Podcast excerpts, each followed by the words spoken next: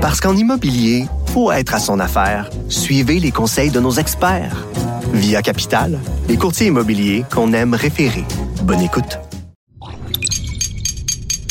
Cube Radio.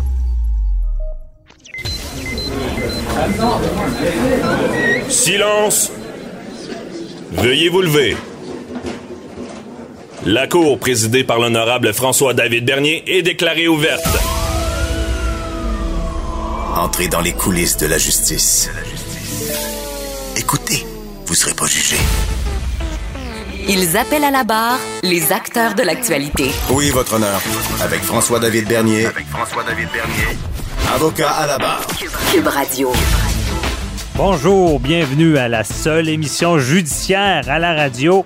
Et oui, aujourd'hui pour vous, on revient sur la manifestation des restaurateurs avec Daniel Bouchard qui nous en parle. Ensuite, euh, Maître Julius Gray qui nous revient sur le procès de la, sur la loi sur la laïcité, euh, sur son opinion. Il était parti au procès. Il nous en parle. Ensuite, euh, Maître Pierre-Hugues Miller nous parle du site Dis son nom. Est-ce que quelqu'un a essayé, a tenté de prendre des procédures en injonction, en poursuite en diffamation par contre, pardon, et euh, on lui refuse l'anonymat. Euh, on finit l'émission avec Patrice Ouellette. On revient sur la décision du gouvernement Legault d'annuler Noël. Votre émission commence maintenant. Vous écoutez Avocat à la barre. C'est pas facile d'être restaurateur de nos jours avec la pandémie. Euh, c'est certain, là, on sait, bon, les restaurants sont fermés. Euh, beaucoup avaient mis des mesures en place pour être conformes. C'est sûr qu'il y a de la grogne euh, parce qu'on le sait, bon, il y a, on, essaie de- de- d'empêcher le virus d'avancer. On, là, on a appris cette semaine qu'il n'y aura pas de, de- de rassemblement durant le temps des fêtes. Et des fois, on se dit, ben, est-ce que les gens vont respecter les règles? Les gens, quand ils se rassemblent à la maison, des fois, ben, la, règle sanitaire n'est pas respectée. Les restaurateurs, ce qu'ils disent, c'est qu'eux ont, ont ce, ce pouvoir-là de contrôler. Donc, ça pourrait peut-être être une solution, les restaurateurs. Et oui, des fois, on dit, ben, c'est peut-être comme une, la, la brebis sacrifiée parce que, bon, on dit c'est pour le bien-être de tout le monde, la santé publique, on ferme les restos, mais il y en a qui survivront pas. Ils, ils vont faire faillite, ils vont tout perdre. Et c'est pas rien. En affaires, euh, faire faillite euh, de la compagnie, personnellement, ça affecte la famille. Il y a des gens qui peuvent être détruits. Et euh, cette semaine, on a vu euh, une manifestation des restaurateurs de Québec qui ont dit vouloir réouvrir leurs portes le 10 euh, décembre, du 10 décembre au 10 janvier. Et euh, on, en parle avec euh, l'organisateur de la manifestation. Euh, qui, euh, qui est de Antidote Média, Daniel Bouchard, qui est avec nous. Bonjour. Bonjour, Maître Bernier, ça va bien? Ça va bien. Donc, euh, est-ce que euh, on a vu la manifestation avec des restaurateurs? Est-ce que vous allez euh, mettre à exécution euh, ce que vous avez dit d'ouvrir à partir du euh, 10 décembre les restaurants? Ben, ben, le but, en réalité, c'est d'amener une solution au gouvernement. C'est pas de mettre à exécution d'ouvrir. On n'a jamais dit que on ouvrait sans leur permission. Là. OK. Là-dessus, c'est sûr que c'est pas ça qui va arriver. Là. Nous, ce qu'on disait au gouvernement, c'est que si on est capable d'ouvrir du 10 décembre au 10 janvier euh, dans des endroits sécuritaires, comme vous savez, avec la MAPAC, euh, Maître Bernier, euh, on est des endroits extrêmement sécuritaires depuis plusieurs années. On a des euh, sanita- sanitaires extrêmement euh, Sévères. dire sévères. à- ben, tu sais, je veux dire, n'importe quel restaurateur veut que ses clients, il n'y ait pas de problème avec ses clients. Tu sais, c'est notre bébé, notre restaurant. On veut pas rendre nos clients malades. C'est la Mhm. base de tout ça. C'est que, tu sais, puis cet été, je me promenais au mois de juin, juillet, août, avec des services qui avaient un masque, avec euh, des visières, puis que les madames étaient contentes d'être là, lavaient les tables, puis ils étaient contentes de voir les clients. Tu sais, C'est notre day-to-day, mais dernier, là. Mhm. Là-dessus, euh, c'est- c'est c'est notre vie. Ça fait que nous, ce qu'on dit au gouvernement, c'est qu'est-ce que vous penseriez de nous amener des solutions, qu'on s'assoie avec vous, qu'on trouve des solutions ensemble. On est des hommes d'affaires euh, à base. On a des défis journaliers à tous les jours. On a des problèmes à régler à tous les jours. On travaille des 70-80 heures. Donc, c'est notre base de trouver des solutions. Donc, ce que je dis à M. Legault, c'est aidez-nous à vous aider. On n'aime pas ça être sur le banc des punitions, nous autres. Là. On veut être sa patinoire, jouer avec la pote, puis vous donner un coup de main. C'est sûr qu'avec toutes les têtes fantastiques qu'on a à Québec, euh, on, va, on, va, on va trouver des solutions, c'est sûr et certain. Puis une des solutions, comme je disais hier, c'était pour les Noël en famille. Oui, mais on va revenir à ces solutions. Qu'est-ce que vous dites aux gens qui, qui vont vous dire, ben non, si on ouvre les restaurateurs, euh, bon, il y a un risque de propagation. Euh, euh, est-ce que c'est plus dangereux dans un restaurant? Ben, si on fie à d'autres data qui ont été cherchés ailleurs, euh, dernier, si on va, mettons, en Alberta, ils nous disent qu'il y a eu 0,7% de taux d'éclosion sur toutes les personnes qui sont passées là. en Ontario, ils ont sorti les chiffres, d'ailleurs, c'est le fun, hier. Euh, puis encore là, même dans la réunion hier, on n'en a même pas parlé, parce que le mhm. but, c'était pas de confronter le gouvernement. Euh, ils ont dit en Ontario que c'était seulement 0,2% des taux d'exclusion, donc 234 cas au total en Ontario sur 14 millions d'habitants. Euh, on parle des écoles, on monte à 50% on parle des CHSLD, c'est du 13% Donc, on voit que le problème, malheureusement, vient beaucoup plus souvent de l'appareil gouvernemental.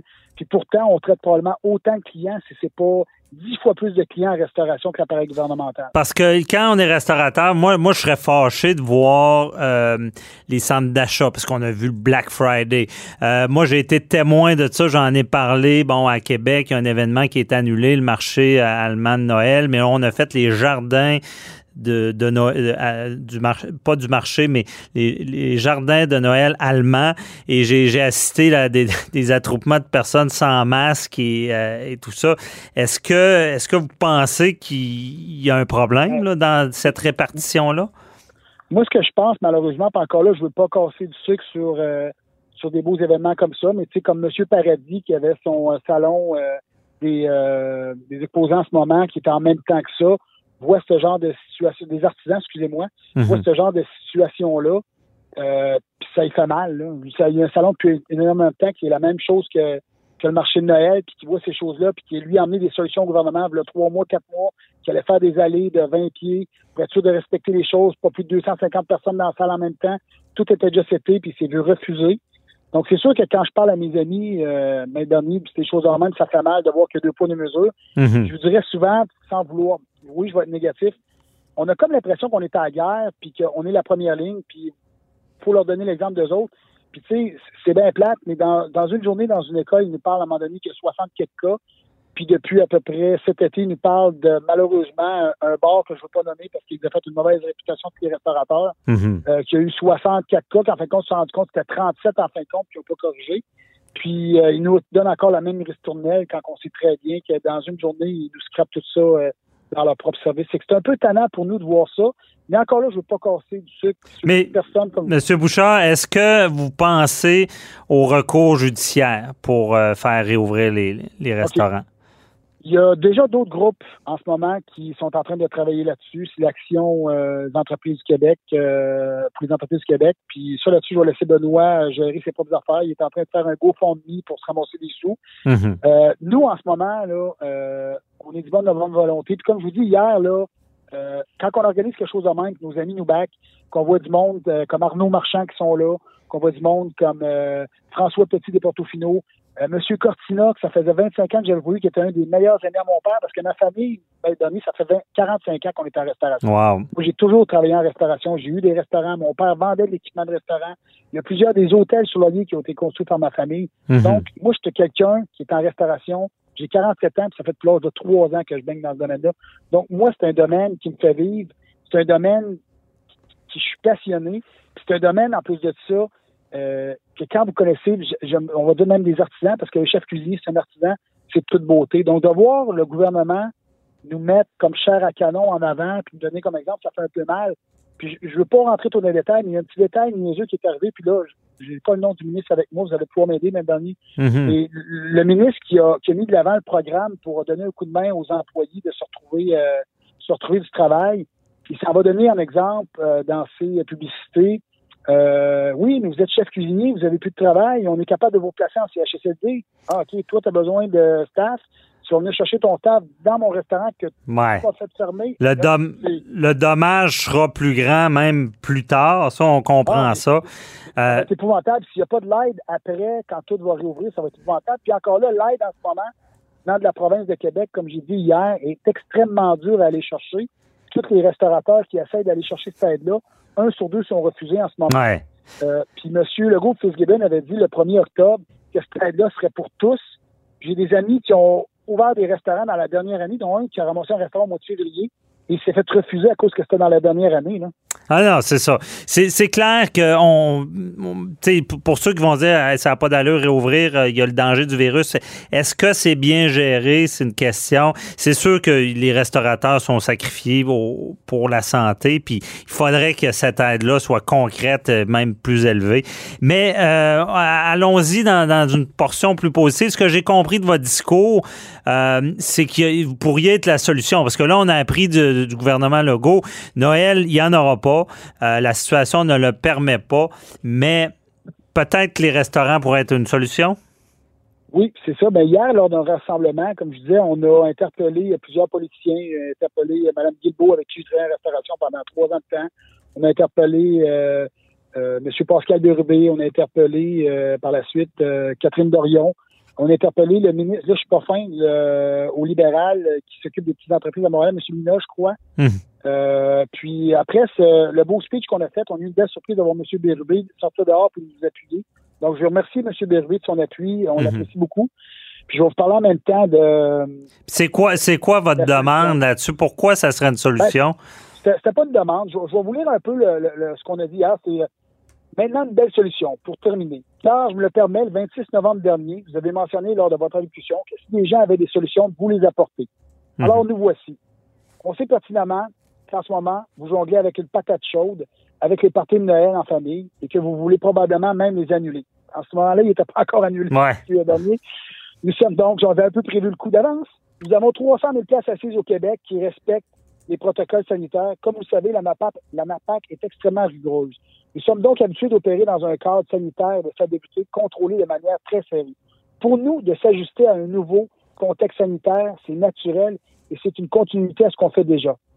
De plus, nous sommes capables de vous fournir des listes de personnes sur place à chaque heure et ainsi aider la santé publique. En mhm. cas d'éclosion, vous serez donc capable de réagir très rapidement. Il s'agit donc d'une solution efficace et qui en même temps aidera les commerces qui l'ont eu extrêmement difficile dernièrement. Laissez-nous ouvrir du 10 décembre au 10 janvier, s'il vous plaît. Croyez-moi, les entrepreneurs vous aideront à assurer le contrôle du temps des fêtes et retireront le fardeau aux policiers qui n'auront certainement pas le goût d'intervenir dans le temps des fêtes avec des familles qui ne sont pas vues depuis longtemps. Par mhm. la suite, vous pourrez prendre une décision avec le data recueilli pour la continuité à partir du 11 janvier, bien sûr. Les salles de restaurants sont la solution gagnante pour vous, M. Legault, pour les familles ainsi que pour les commerçants de toutes les villes au Québec qui ont été durement touchés dans le moment. Bon, c'est, M. Bouchard, il ne reste pas beaucoup de temps. Euh, c'est certain que je trouve que c'est, c'est quand même, je vous souhaite d'avoir un canal de communication parce que on sait, moi je vous le dis en tant que juriste, les règles, euh, on interdit les rassemblements. J'ai hâte de voir ça. Je ne sais pas si les polices vont être là le 24 au soir. Comment ça va se passer? C'est un peu surréaliste, cette histoire-là. Et j'avoue que votre moi, je suis de ceux qui veulent être prudents avec la COVID, mais avoir des centres d'achat ouverts, des places ouvertes, j'avoue que ça pourrait être une solution concrète qui ferait que, parce qu'à la maison, les gens respectent pas l'alcool entre là-dedans. Peut-être avec des restaurateurs qui sont avisés, qui, qui, qui ben, font respecter les, règles. Les salles de bain, M. Bernier. Imaginez-vous juste les salles de bain dans une maison comparativement dans un. C'est ça. Que ça peut être? Non, donc, euh, on, en espérant que le gouvernement entende votre appel puis euh, vous, vous parle, parce que moi, je pense que c'est un peu euh, naïf de penser que personne va, va fêter. Je, crois que la majeure, la majeure partie de la population va, va, se restreindre, mais en tout cas, ça, ça, ça reste peut-être une bonne solution. Juste en finissant, je sais que ça, ça finit rapidement, mais oui. moi, à partir de là, là j'ai encore beaucoup de restaurateurs, j'ai eu beaucoup de restaurants. Puis la fin de semaine passée, j'étais dans un restaurant, un des restaurants de livraison que je connais bien à Québec. Puis j'avais 17 livreurs sur place, OK? Mm-hmm. Puis je vous jure que c'était pas des deux pizzas 12 pouces avec un frit qui sortait, c'était des trois, puis des quatre, puis des cinq, euh, des cinq pizzas. Là. Ouais. Fait que c'était pas des familles. Ah, OK, je comprends. Ouais. Non, soyons pas naïfs. On le sait que les, gens sont tannés puis ça va arriver. Peut-être de front, de de, de, de, pas faire l'autre. Je disais, ça va arriver, il va y avoir des rassemblements. Mais tant qu'à ça, faisons-le sécuritaire avec des professionnels dans des salles à manger. La, la, solution est lancée. Merci beaucoup, Daniel Bouchard d'Antidote Média, de nous avoir éclairé. Euh, Un gros merci, ma dernière. J'apprécie vraiment beaucoup.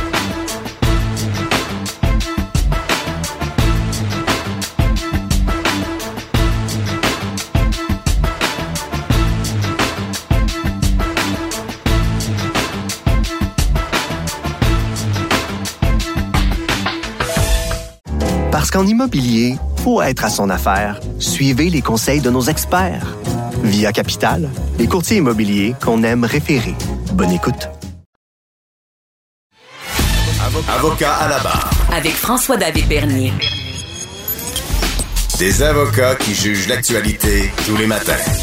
Le procès sur la loi 21, la loi sur la laïcité de l'État, court au Palais de justice de Montréal. Gros débat, on entend des versions sur est-ce que cette loi-là porte atteinte aux droits et libertés? Bon, il y a eu des témoignages d'intervenants, des avocats, des partis euh, il y avait une, enseignante qui disait ben, qu'elle était brimée dans ses droits, qu'elle ne pourrait plus travailler, que c'était une atteinte directe aux droits et libertés personnelles. Sur, de l'autre côté de la médaille, on dit ben on est un État laïque, donc on doit euh, pouvoir régir, euh, qu'il n'y ait pas de signes religieux pour les personnes en autorité. Et on en parle avec un spécialiste du domaine des droits et libertés, maître Julius Gray. Bonjour. Bonjour, vous me pardonnerez parce que je fais partie, je représente certains intervenants contre la loi, mais je vais essayer d'être objectif et, ne pas insérer ma, ma, préférence personnelle. Ben non, mais vous pouvez dire votre opinion. On va y aller en deux volets, Matt Gray. Dans le fond, pouvez-vous nous dire un peu, bon, qu'est-ce qui se passe également dans, dans ce procès-là, en général, les, les deux, deux opinions qui s'affrontent? Ben, il y a d'une part la charte qui, qui, qui clairement s'applique à ce genre de choses, sauf que la charte contient la clause d'un obstant, que certaines choses peuvent être exemptées de l'application de la charte, puis le gouvernement l'a exemptée. Alors, on a deux versions.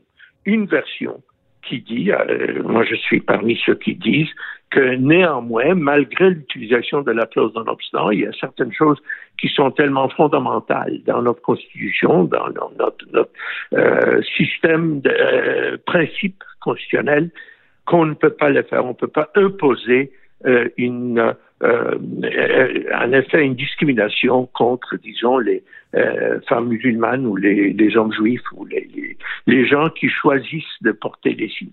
D'autre part, il y a le gouvernement qui dit, mais bon, donc, euh, nous sommes majoritaires, nous avons la clause non obstant est là, nous l'avons invoquée, nous pensions éviter tout ce débat-là et, le débat surgit quand même. Mhm. Alors, il y a deux versions, c'est peut-être deux versions de démocratie. Une version encore une fois, celle dans laquelle je crois, n'est pas populiste, n'est pas majoritariste dans ce, même sens. Il y a des principes fondamentaux qui coexistent avec le principe général de gouvernement par la majorité, c'est-à-dire euh, personne ne conteste la démocratie. Mhm. D'autre part, d'autre part, il y a une vision plus, moi, moi j'appelle ça populiste, peut-être il dirait majoritariste, peut-être il dirait euh, républicaine, euh, euh, française. Et puis on peut invoquer des philosophes. Les autres vont invoquer Rousseau. Moi, je vais invoquer Hume ou, Locke, mais en fait, mhm. c'est pas ça. C'est pas ça. C'est une vision différente de, des pouvoirs de la majorité. OK.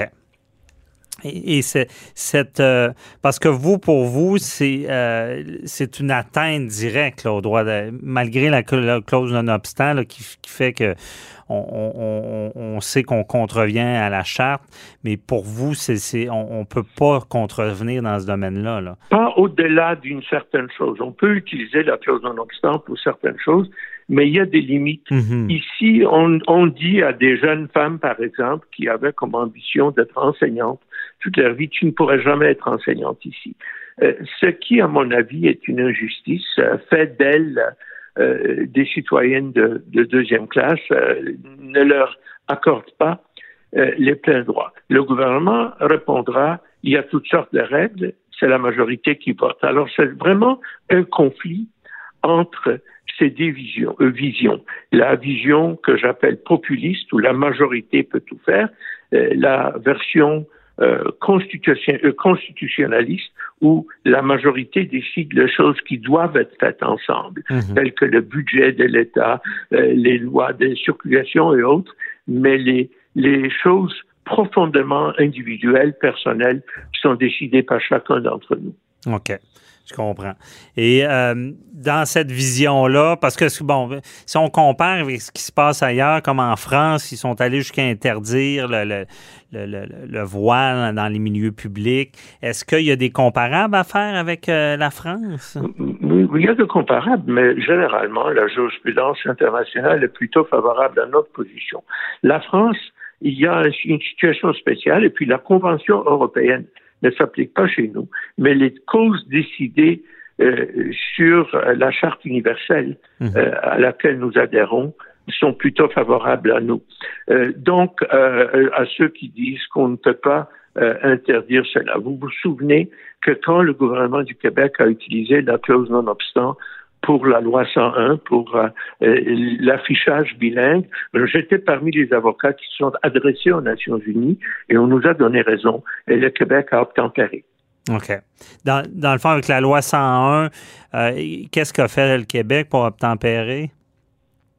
Mais ils ont permis l'affichage prédominant en français, mais permis dans d'autres langues. OK, je comprends. Et pour, pour cette loi, parce que essayons d'identifier où vraiment le bas blesse dans cette loi-là, parce que, bon, on veut une sorte de, de, de, On met la loi. Ce que je sais, c'est que la loi qui été appliquée en ce moment, la loi 21, est moins restrictive que les premières versions. Et euh, on veut, bon, la laïcité de l'État. Euh, mais pour vous, où ça blesse le plus, c'est lorsqu'on dit à un par exemple, à une enseignante, ben, si vraiment tu veux porter ton signe religieux, tu dois euh, quitter ton emploi. Tu, ne peux pas rester. Euh, OK. Ou, par exemple, dans la communauté sikh euh, qui porte des turbans, il y a toute une tradition de travail dans la police, dans l'armée. Ils ne pourront pas aller travailler dans la police à Montréal. Mhm. parce que les policiers sont inclus. c'est donc une, une restriction euh, au niveau euh, de la carrière. Maintenant, il y a deux positions euh, de l'autre côté qui sont différentes. Il y a les gens pour qui ce qui compte, c'est le multiculturalisme canadien. Ils pensent que tous les groupes ont le droit de ça. Moi, je ne suis pas parmi ceux-là. Je suis plus proche du Québec sur la question du multiculturalisme. Pour moi, c'est les droits individuels. C'est le droit de chacun de dire ma conscience. Que n'oubliez pas, c'est pas seulement la religion, euh, dans la charte, c'est la religion et la conscience. Mhm. Ma conscience m'oblige à porter ça, euh, je le porte. Donc, moi, je base ça non pas sur une vision de multiculturalisme, je suis plutôt d'accord avec l'interculturalisme québécois, avec l'idée qu'il euh, y a une culture commune. Mhm. Euh, là où je, suis dissident au Québec, c'est sur la question des droits individuels. C'est les droits de la personne directement. Et, euh, Matt Gray, est-ce que euh, parce que la volonté du gouvernement, comment on l'identifie? pourquoi ils veulent imposer cette loi-là? On peut avoir toutes sortes d'explications et il est possible que tous les gens de ce côté-là ne sont pas du même avis. Comme moi, je ne suis pas du, même avis multiculturaliste que les autres de mon côté. Il peut y avoir plusieurs motivations. Mais je pense que euh, le Québec n'a jamais aimé euh, l'accommodement raisonnable. J'avais ma, cause euh, très connue sur le Kirpan où j'ai gagné. Et les gens me disaient partout, maître, mais comment avez-vous pu euh, un, couteau à l'école? C'est une, vraiment une chose qui euh, n'est pas populaire ici. Mm-hmm. Et elle est beaucoup plus facilement euh, avalée en Ontario. Hein, ou, en ouais. britannique. Je sais mais, pas pourquoi. Mais qu'est-ce qu'on craint? Qu'est-ce qu'on craint comme, tu sais, je veux dire, on met beaucoup d'énergie. C'est quoi la crainte du gouvernement de vouloir uniformiser tout ça? C'est que tout d'un coup, les religions prennent trop de place ou? Que, les Québécois veulent avoir un État. Euh, l'explication donnée par certains, c'est que le Québec a été tellement euh, dominé par euh, le cléricalisme au 19e siècle et au début du 20e qu'il s'est révolté et que le Québec vraiment veut un État où la religion est une question privée. Moi, je crois que la religion est une question privée, mais je ne pense pas qu'on peut empêcher les autres de, l'exprimer. Euh, le, euh, mais, mais c'est une explication qui a été donnée. Euh, une autre explication euh, qui a été donnée, c'est tout simplement euh, que le Québec, ça fait partie d'un certain nationalisme culturel. les gens sont ensemble. On peut avoir beaucoup de sympathie pour ça, mhm. cette idée républicaine de citoyenneté. Je, je, je, ne suis pas quelqu'un à, à, qui cela est étranger, mais je, je pense que les idées nationales doivent céder à la liberté individuelle.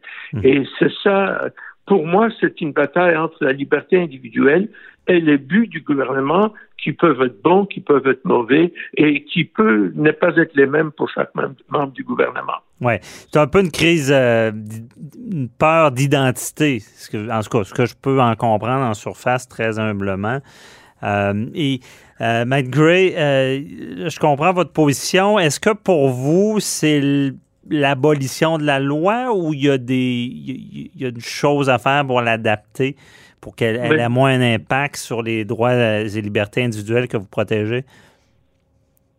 Ça, c'est une question juridique intéressante. Normalement, le principe est que lorsqu'une partie d'une loi n'est pas valide, on n'essaye pas de tailler la loi valide, à moins qu'il soit absolument clair que le gouvernement aurait légiféré de la même façon sans cet article-là. Si c'était un petit article quelque part qui n'est pas très important, mhm. on peut déclarer qu'il ne s'applique pas.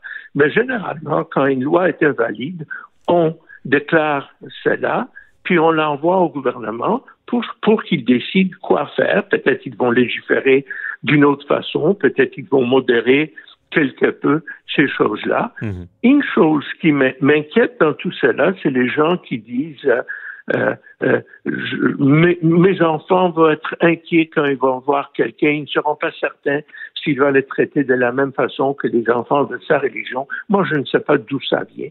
Euh, euh je vous dirais là, quand les gens me disent je serais inquiet si mon prof porte un turban, je poserai la question Serez-vous inquiet ou votre enfant sera-t-il inquiet si le prof d'histoire a un fort accent anglais?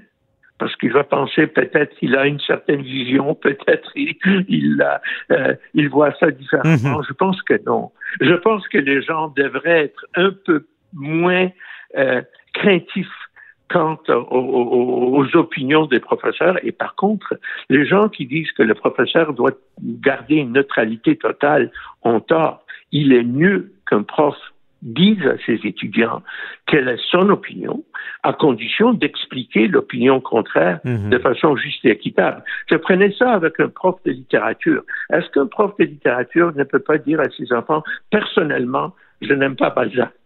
Mhm. Personnellement, je, je l'enseigne. Je sais qu'il est euh, considéré comme très grand par beaucoup de gens, mais personnellement, c'est mieux qu'il les dise que qu'il qu'il l'enseigne euh, mécaniquement euh, sans croire ce qu'il dit. Oui, je comprends. Tout qu'un débat, Maître euh, Griff, vous êtes très convaincant, je vous avoue, mais on va suivre ça avec attention, à savoir qu'est-ce que décidera les tribunaux. Et on, s'en reparlera certainement.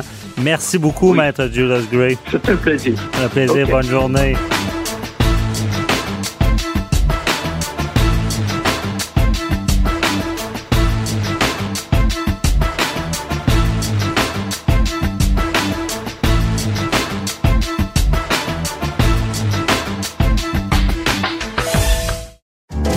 Immobilier, faut être à son affaire. Suivez les conseils de nos experts. Via Capital, les courtiers immobiliers qu'on aime référer. Bonne écoute. Avocat à la barre. Avec François-David Bernier. Avec François-David Bernier. On va parler euh, de diffamation. Euh, on sait euh, que, bon, tout le monde connaît le, site dit son nom. Il y a eu, bon, l'histoire de Marie-Pierre Morin et euh, Sophia Nolin euh, qui a, lancé comme une vague de dénonciation, mais pas par le système habituel là, où a des plaintes à la police et des poursuites, mais par les réseaux sociaux.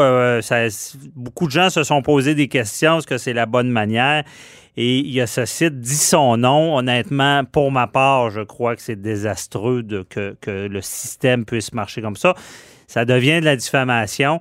Et là, quelqu'un qui est sur le site, qu'est-ce qu'il fait? Euh, est-ce qu'il poursuit? Euh, euh, s'il poursuit, ben là, tout d'un coup, la, liste, déjà, je pense que les médias l'ont jugé un peu non crédible, parce que je sais, parce qu'on en parle moins. Quelqu'un sur la liste, on en parle moins. par contre, là, on veut être enlevé de là, on poursuit. mais là, tout d'un coup, on vient de, de mettre plus de publicité sur, sur, la, chicane, si on peut dire. Et là, il y a quelqu'un qui a été débouté en cours. On, a, on, lui voulait prendre action pour se faire retirer et avoir euh, peut-être des dommages. Mais la cour vient lui dire non, euh, un procès c'est public, on ne peut pas rester anonyme. Et on en parle avec euh, l'avocat au dossier, maître Pierre-Hugues Miller, qui, est avec nous. Bonjour. Bonjour, M. Bernier. Merci d'être avec nous. Euh, ça, nous intrigue. C'est sûr que dans ce domaine-là, je comprends votre client. Vous, ce qu'on voulait faire, c'est pouvoir garder l'anonymat pour pas brasser, excusez l'expression, la merde autour de tout ça. Ben, il y a plus que ça, parce que des demandes qui ont été faites à Rivière-Levée avec le nom de la personne, il y en a déjà déposé. Jean-François Marquis a fait cette démarche-là euh, de son côté à Rivière-Levée, mais mon autre client, lui, se demandait ou demandait à la Cour la protection pour une raison bien simple. Il a perdu son emploi la première fois lorsque la liste est sortie au tout début. Il a perdu son emploi sur la simple fait que son nom s'y retrouvait. Oh. Alors, euh, il craint, euh, puisqu'il se trouvait un emploi dans le même domaine, il craint à nouveau de perdre son emploi et c'est pour ça qu'il a dit au tribunal, donnez-nous la chance de pouvoir faire ce débat-là sans que mon nom ne soit publicisé. En fait, il veut justement éviter ce préjudice-là, puis c'est exactement pour ça qu'il demande à la Cour la protection et on le lui refuse en disant, écoutez, euh, la diffamation, habituellement, quand on recherche des condamnations contre des personnes qu'on va avoir diffamées, c'est pour pouvoir crier haut et fort que ce qu'ils ont dit n'était pas vrai. Euh, Mais c'est pas, c'est quoi la logique en arrière de ça? Il, que le tribunal comprend pas que le dommage va, va être plus grand? Ben, en fait, le tribunal, c'est pas autant qu'il comprend pas que le dommage va être plus grand, mais il dit ce dommage-là, même s'il s'accroît, il peut être compensé. Sauf que notre position est un petit peu différente parce qu'on dit s'il perd son emploi une deuxième fois dans un domaine très fermé euh, où euh, on peut évaluer le risque réputationnel d'une façon directe, ben, on peut pas compenser quelqu'un qui a fait toutes ses études dans ce domaine-là puis qui risque de plus pouvoir exercer dans ce domaine-là sur la base d'allégations qui sont, euh, à son avis, euh, fausses et calomnieuses. Ben oui, puis il faut que la personne soit solvable. Là. Je veux dire, c'est beau avoir un jugement, mais ce genre de compensation-là, on s'entend que le commun de mortel ne serait pas capable de le verser. Là. Ben, imaginez, il y a 3000 noms sur la liste de son nom. Donc, si chacun d'entre eux devait poursuivre, ne serait-ce que pour 1000 dollars, ça ferait déjà 300 000 dollars de poursuite contre, contre les administratrices du site. Euh, à eux mhm. deux, ça ferait 150 000 dollars chacune, sans compter le fait qu'ils peuvent être toutes les deux responsables pour la totalité de la somme. Alors, ça fait des montants qui sont astronomiques. Moi, mes clients dans ce dossier-ci poursuivent pour 50 000 dollars chacun. Donc, vous aurez compris que, euh, prenons le chiffre de tout à l'heure, multiplions-le par 50, on arrive à des montants qui sont euh, bien au-delà de ce que le commun des mortels a euh, d'actifs mhm. bancaires qui peuvent être saisis. Là. Ben oui, c'est problématique. Mais je veux pas, on n'a pas trop le droit de trop critiquer la Cour, mais on a le droit d'essayer de comprendre. Là c'est sur quoi se base le juge? Il, ne comprend pas qu'il peut y avoir ce dommage-là, mais c'est quoi ses motifs de dire non, non, non, ça doit être public parce que euh, c'est des principes sur la diffamation qui ressortent? En fait, de façon plus large, le tribunal dit, euh, parce qu'il y a plusieurs droits qui s'opposent ici. Hein. le droit à la réputation, qui est un droit qui est garanti par la Charte des droits et libertés du Québec. Et il y a aussi le droit à l'information, droit public à l'information, donc le droit de la presse, mais également le droit à la liberté d'expression. Alors, le tribunal met en, opposition ces droits-là, et à mon sens, l'endroit où, le tribunal euh, fait erreur, c'est lorsqu'il dit euh, il faut les mettre sur des, non pas sur des pieds d'égalité, parce que le droit à la réputation, c'est un droit individuel par opposition au droit du public à l'information, qui est un droit général, donc mm-hmm. accessible à tout le monde. Et c'est là, à mon sens, où on fait l'erreur de pouvoir les hiérarchiser. À mon sens, ce sont tous des droits qui sont sur un pied d'égalité. Et ce n'est pas parce que un individu veut protéger sa réputation. Dans ce cas-ci, la protection de la réputation, c'est à mon sens un droit qui est un droit général aussi, qui est donné à tous et chacun. Mm-hmm. Et lorsqu'une personne veut faire la protection de sa réputation, ben, on doit le mettre sur le même pied d'égalité que le droit à l'information. Et l'endroit où le tribunal, à mon sens, dans son analyse, euh, manque un peu euh, le coup, c'est lorsqu'on ne fait pas la, vérification du poids de l'un vers l'autre. Je vous donne l'exemple suivant. Mm-hmm. Euh, dans le dossier qui nous occupe, le tribunal n'est jamais venu à la conclusion parce que ce qu'on recherchait, c'est essentiellement que le demandeur puisse utiliser des initiales.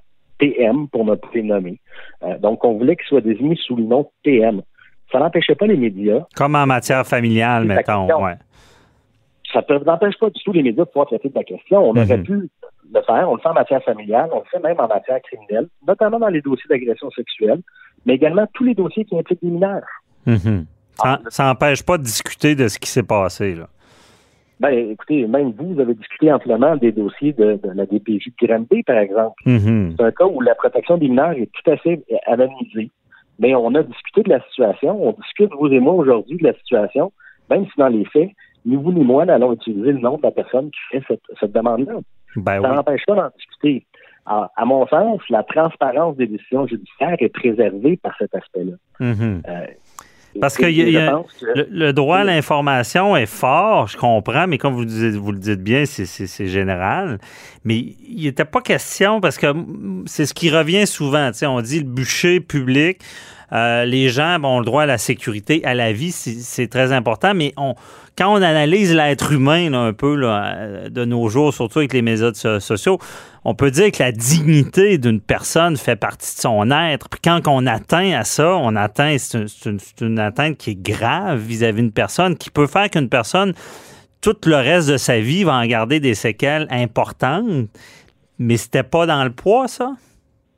Ben, euh, non, parce que ça, c'est un peu le fond du dossier. Et le final n'a pas voulu aller sur le fond du dossier, mais oui, vous avez raison, ce sont des droits fondamentaux. Mais plus clair encore, parce que ramenons-le à la situation qui nous occupe lorsqu'une personne est accusée ou criminelle d'un crime de nature sexuelle ou n'importe quel autre crime, la jurisprudence a fait en sorte que la personne sait ce dont on l'accuse, connaît les chefs d'accusation, connaît qui est la personne qui l'accuse, c'est surtout les faits qu'on lui reproche. Mm-hmm.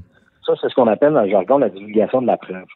Dans le dossier qui nous occupe, il n'y en a jamais eu de ça parce que les gens sont ajoutés de la simple dénonciation de quelqu'un qui dit je sais ou j'ai entendu dire que telle personne aurait commis un acte de mmh. sexuellement répréhensible.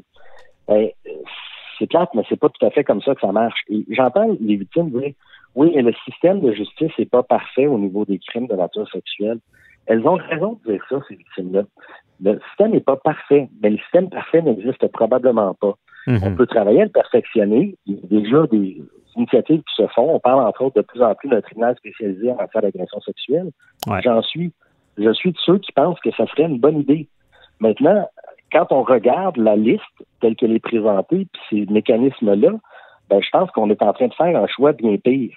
Mm-hmm. Donc, ultimement, si on veut améliorer le système, c'est une chose, mais on peut quand même pas remplacer un système de droit, un état de droit, par le simple chaos, puis le fait que tout le monde puisse mettre un nom sur une liste ça ne fonctionne pas. C'est un système qui est, à mon sens, bien plus dommageable pour la société que ben peut l'être nos tribunaux qui sont pas parfaits. Là. On peut pas dire que nos tribunaux sont parfaits. Les délais sont parfois trop longs.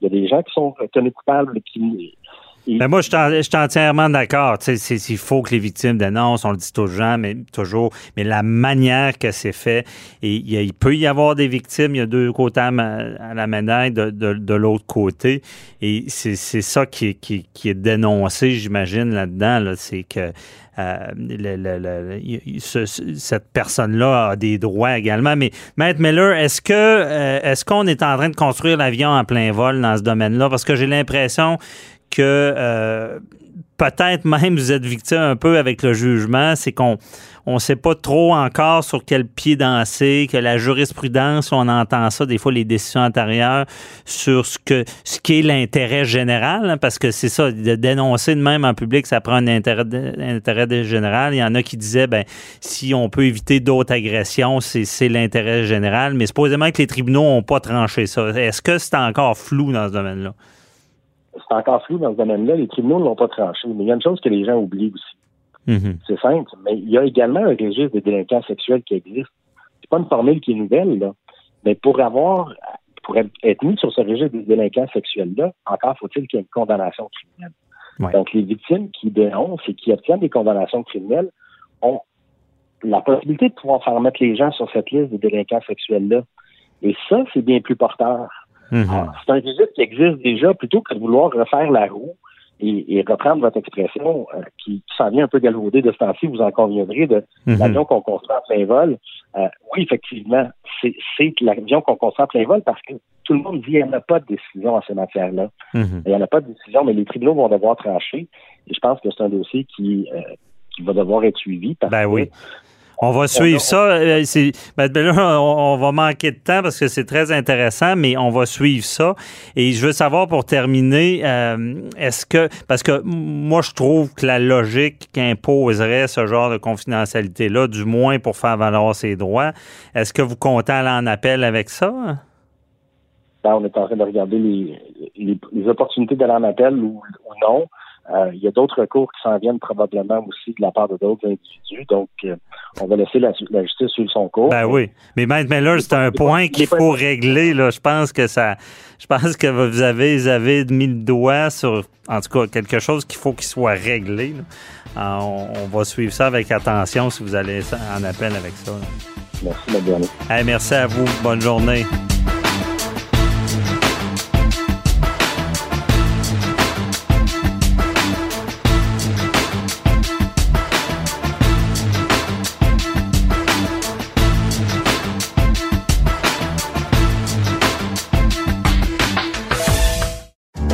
Qu'en immobilier, faut être à son affaire. Suivez les conseils de nos experts. Via Capital, les courtiers immobiliers qu'on aime référer. Bonne écoute. Avocat à la barre. Avec François-David Bernier. Des avocats qui jugent l'actualité tous les matins. C'est tombé cette semaine. Il n'y aura pas de festivités à Noël et au jour de l'an. Jour de l'an, on le savait. À Noël, maintenant, on a vu euh, cette semaine le gouvernement Legault prendre la décision elle-même, euh, sans. C'était pas les, les autorités sanitaires, le docteur Arruda qui a demandé. Eux voulaient attendre jusqu'au 11 décembre euh, et la décision a été prise parce que on dit c'est irréaliste de penser qu'il pourrait y avoir des festivités avec la situation actuelle de la COVID. C'est une situation, on, avait parlé de ça la semaine dernière avec euh, le spécialiste en gestion Patrice Ouellette qui nous avait déjà dit pas une bonne chose d'ouvrir et de refermer. On est mieux d'y aller dans des règles plus restrictives, ne pas créer d'attente. Et par la suite, si jamais ça va bien, ben les gens sont contents. On leur donne quatre jours avant, on l'enlève, on, on enlève trois jours, ils sont fâchés. On leur donne rien, on donne un jour, ils sont contents. Bon. Et on, on continue euh, la discussion avec euh, Patrice Ouellet de la plateforme 48 heures par jour. Bonjour. Maître Salut. Bernier, c'est un plaisir. Moi aussi, c'est un plaisir. On se parle souvent de, de, de la gestion du gouvernement. On va y aller par étapes. Euh, on va parler de la gestion du gouvernement, pas de fête, et la, comment se comporte un peu la, la population euh, en, matière. Est-ce qu'ils vont respecter les règles? Est-ce que comment ça se passe dans les foules? Donc, euh, bonne décision du gouvernement Legault d'aller avec la ligne dure? Écoutez, je pense que dans le, j'oserais dire décision du gouvernement, comme notre premier ministre l'a dit, mais en même temps, je pense qu'au-delà d'une décision de François Legault, je pense que c'est le goulot d'étranglement, c'est le système de santé, c'est le personnel. On sait que présentement, comme il l'a Mhm. mentionné, il y a 6600 personnes du milieu de la santé qui sont à l'extérieur du lieu de travail, soit pour cause de maladie ou peu importe les raisons. Donc, on a un système de santé qui est à capacité réduite, très, très, très réduite, et ça conditionne les, les- les décisions du gouvernement. Mais vous savez, Mhm. ça m'a fait sourire beaucoup, Maître Bernier, aujourd'hui, d'entendre ça. Parce que c'est comme si le- notre premier ministre, il irait faire un offre sur une maison, puis il attache deux conditions. C'est conditionnel à mon financement à la vente de ma maison. Hmm. Mais dans ma tête, je sais que mon financement, il y a des bonnes chances que je l'ai pas. Ouais. Un peu ça qu'il nous a fait, là. Il nous a fait un offre de se rencontrer à Noël, puis il sait que le- le- le- le- la foule est fatiguée, le peuple est fatigué, on en a assez, une grosse fatigue collective, en sachant très bien que les chances que la courbe continue à monter étaient très élevées. Notre premier ministre était très au courant que c'est un pari risqué.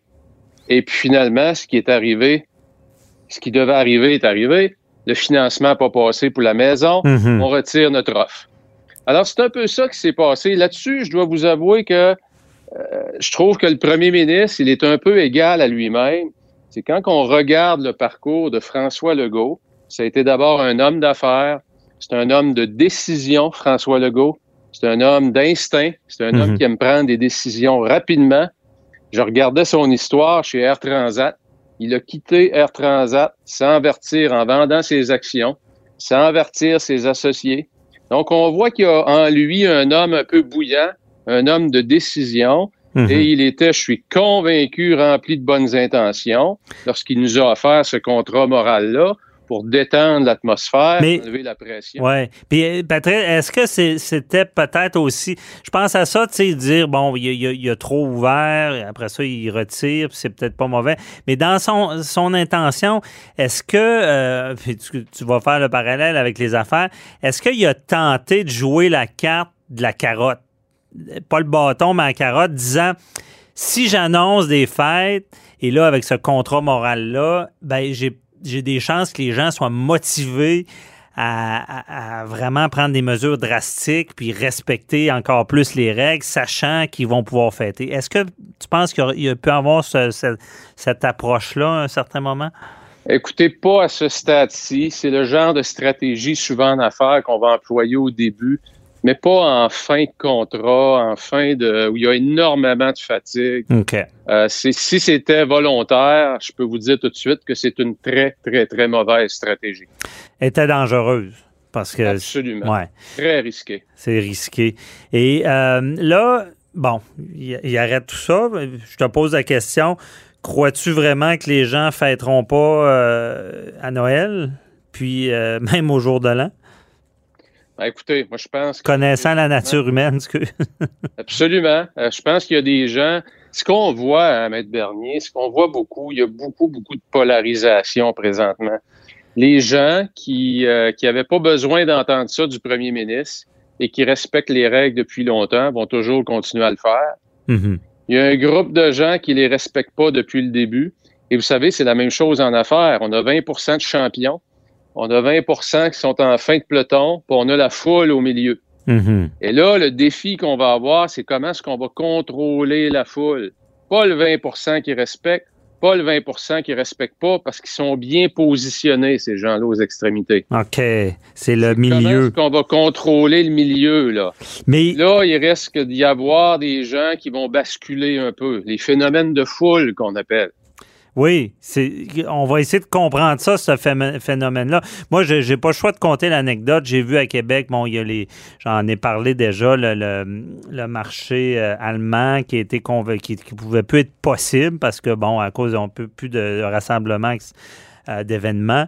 Et euh, la ville a voulu bien faire, a fait un, un- un marché, euh, un jardin de Noël allemand. Bon. Et là, j'ai vu ça sur place. euh, c'est- une foule qui est là dans la file. On, on a mis obligatoire seulement euh, le, le masque. On l'a pas mis obligatoire au début. Ça, c'est- ça, ça a fini qu'il y a un attroupement de foule là-bas. Pas de masque. Là, je me dis, coudon. Puis ça, c'était là, il y a à peu près deux semaines pendant ce contrat moral-là. là. Tout le monde s'en foutait, là, ce que j'ai vu. Là. Ouais. Euh, est-ce que, la- est-ce que la- que- quand vous parlez de la, tu parles de la foule du milieu, est-ce qu'elle est là, cette foule-là, a, a- a- a pu craindre la COVID puis à pas respecter les règles? Ben, écoutez, c'est là que les, les puis c'est c'est vraiment important de voir la psychologie des foules ou quand on regarde en entreprise des grands groupes, comment qu'on peut déraper comme individu des gens parfois qui nous surprennent par leur comportement parce que dans une foule, il se passe deux grands phénomènes. Il y a la perte de responsabilité de l'individu. Et ça, ça va augmenter avec la grosseur de la foule. On a tous pratiquement fait des, euh, des niaiseries, comme on dit, dans notre jeunesse, quand on était en groupe. Hein? Ouais. Seul, on n'aurait jamais, jamais fait ça. Et l'autre chose qui arrive en foule, c'est l'universalité qu'on appelle du comportement. C'est qu'on légitimise des comportements délinquants et c'est correct de le faire. Et c'est là, selon moi, qu'il y a des gros risques de dérapage parce que les gens sont fatigués, les gens sont écœurés, Mhm. sont au bout du rouleau et le 60 de la foule du Québec, j'ai bien hâte de voir comment est-ce qu'il y en a qui vont réagir. Et je Ouais. notre premier ministre qui disait qu'il allait, qui allait voir avec les corps policiers comment est-ce qu'il allait, mais là, on est rendu là.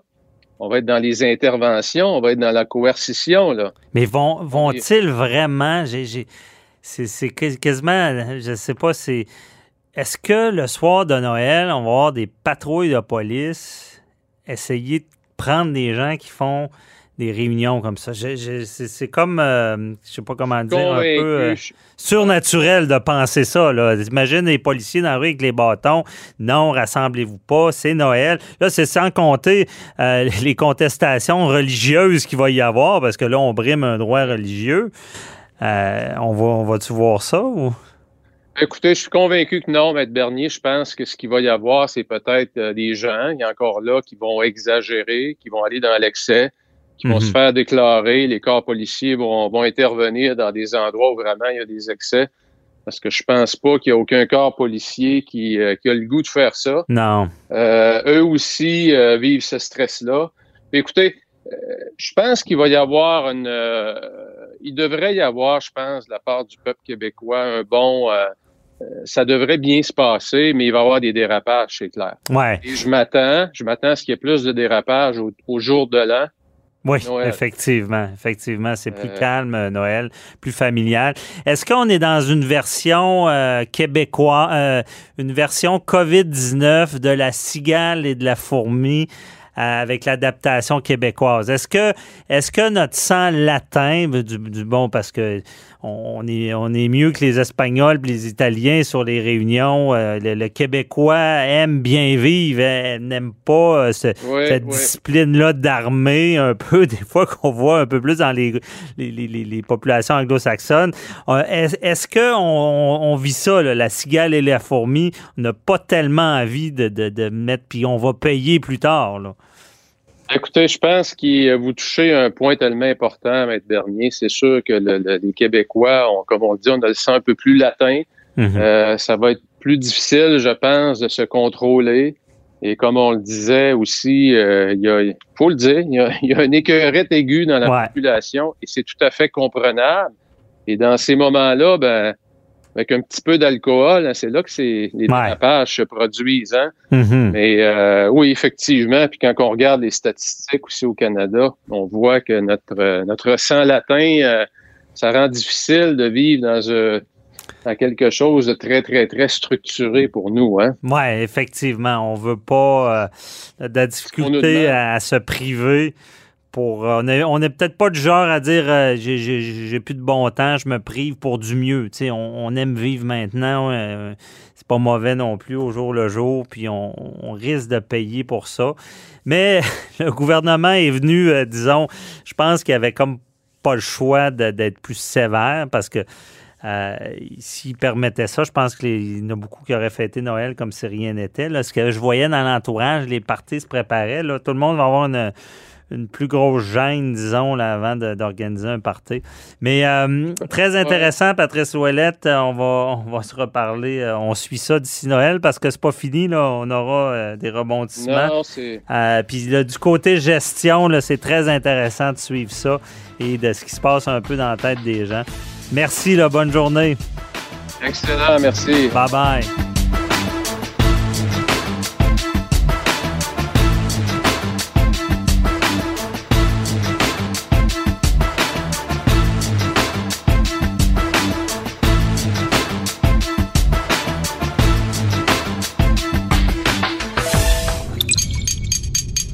Cube Radio.